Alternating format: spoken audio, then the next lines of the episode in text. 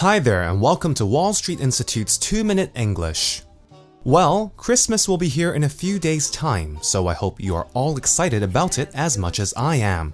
For many people, especially in Western countries, Christmas is an important time of the year. For Christians, it is the day that celebrates the birth of Jesus.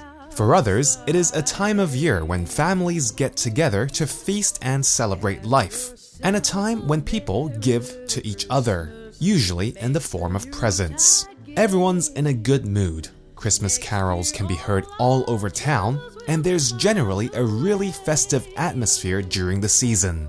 In many ways, Christmas is a bit like Chinese New Year. There's a lot of really good food, you get to spend time with family, it is usually cold depending on which country you're from, and people give gifts to each other. Although Christmas is probably not as big a deal for Hong Kongers in general compared to people in Western countries, there are some things culturally specific to Hong Kong about Christmas. Can you think of what those things might be?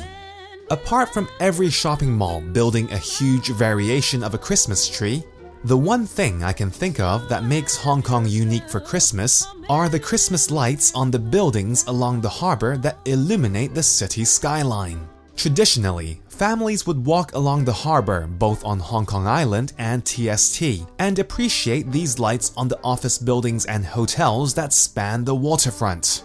You can find all kinds of wonderful Christmas lights on the buildings and hotels. If you have time this year, why don't you head down to the harbor to take a look at the lights? Anyway, I wish you all a Merry Christmas for now and have a wonderful Christmas holiday. Merry Christmas to all of you. That's all for this week's 2 Minute English. Bye bye.